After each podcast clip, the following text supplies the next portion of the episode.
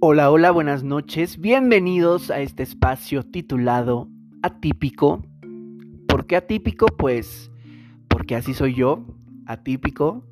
Una excepción a toda regla homosexual. ya les iré contando por qué. El caso es que me dio por crear este espacio para platicar de mí, para que me conozcan un poco mejor, para echar chismecito y para, ¿por qué no desahogarme cuando ando deprimido, no? Pero bueno, este primer episodio se llama Un vato me olvidó. Y les estoy contando esto mientras me estoy tomando un vasote así enorme de vodka con jugo de mango.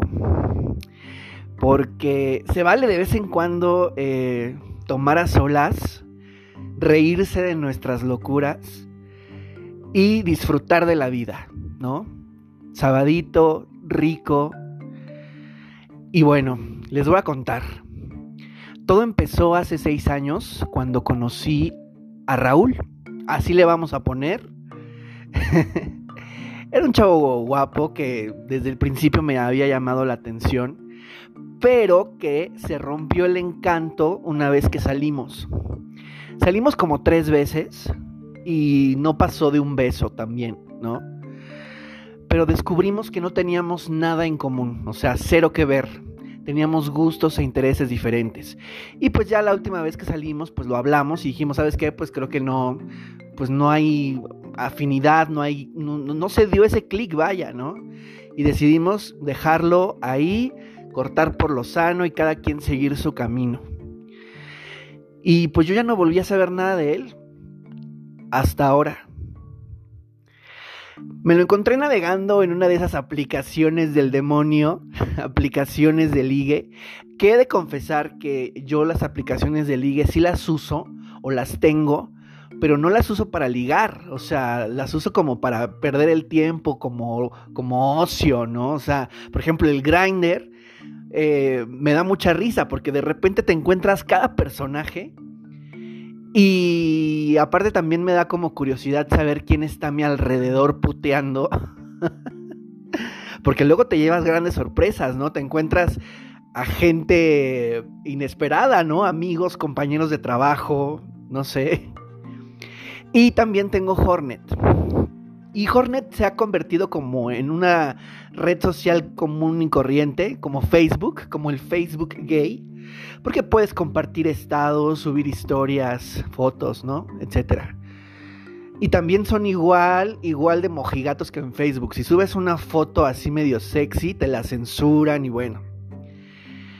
El punto es que eh, me, llegó un mensaje de, en Hornet y pues me llevó una sorpresa al ver que, era él, que era Raúl, ¿no? Después de, de seis años.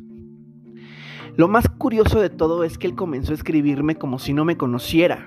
Así como de, hola, ¿cómo estás? Me gustaste mucho. Me llamo Raúl. Y me mandó su foto. Y yo, güey, nos conocemos, ¿no te acuerdas de mí? No, pues que no. ¿Cómo no? Si nos conocimos hace como seis años, eh, salimos como tres veces, fuimos al cine, hasta le dije qué película habíamos ido a ver y no me conocía.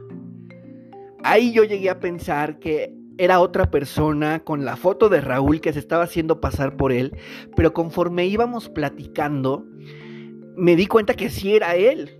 Entonces yo no sé si de verdad no se acordaba de mí o se estaba haciendo tonto, y pues me dijo que pues quería conocerme, que a ver qué se daba, que pues ya sabes, lo típico cuando estás ligando, ¿no?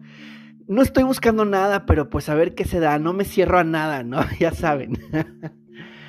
pero yo me quedé reflexionando y dije, güey, tan insignificante y tan irrelevante fui en su vida que se olvidó por completo de mí. Digo, o sea, si bien es cierto que para mí tampoco significó nada esa relación, pues yo sí me acuerdo de él, me acuerdo de su cara, me acuerdo, pues me acuerdo de todo lo que hicimos, ¿no? Aunque no fue trascendente para mí tampoco. Pero ya de ahí a olvidar tu nombre y todo lo demás, o sea, no sabía si reír o, o llorar. Tan irrelevante fui en la vida de este cabrón que no se acuerda de mí. Pero bueno, pues la neta yo eh, no estaba como tan interesado porque pues finalmente ya, ya habíamos salido tres veces. Yo ya sabía que teníamos cero que ver. Entonces como que yo no le daba tanta importancia al asunto, ¿no? De repente él me escribía, yo le contestaba normal, hola, ¿cómo estás? No, ¿qué, qué estás haciendo? No, pues que aquí en el trabajo y tú. Y así, pero la verdad es que yo no soy de los que te escribe ahí todos los días o te escribe a todas horas, ¿no?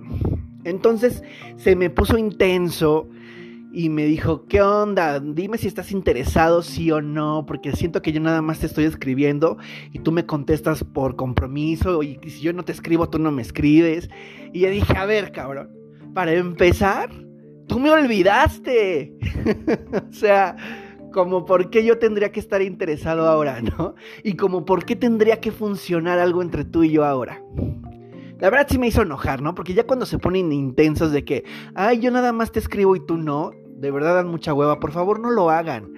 En serio, o sea, yo siento que a la hora de ligar tiene que ser algo que te nazca el escribirle a otra persona, o sea, no esperar a que te levante con un mensaje de buenos días, ya comiste y en la noche igual, duerme con los angelitos y cuelga tú, no, no, eso me caga. Y seguramente esa es una de las razones por las que soy soltero. Porque me cagan esas acciones, no puedo con el empalague. Entonces, por eso es que les digo, yo soy atípico. Normalmente otras personas esperan demostrar interés hacia esa persona especial, pero yo no puedo, o sea, yo, yo soy muy libre, yo soy muy independiente, a mí no me gusta eh, estar como muégano ni como lapa ¿no? Y, pues nadie me lo puede comprender. Pero bueno, ese es mi desahogo del día de hoy, mi desahogo de esta noche. Fui olvidado completamente por un vato que después de seis años regresó como si nada hubiera pasado. Pero bueno, esa es la historia.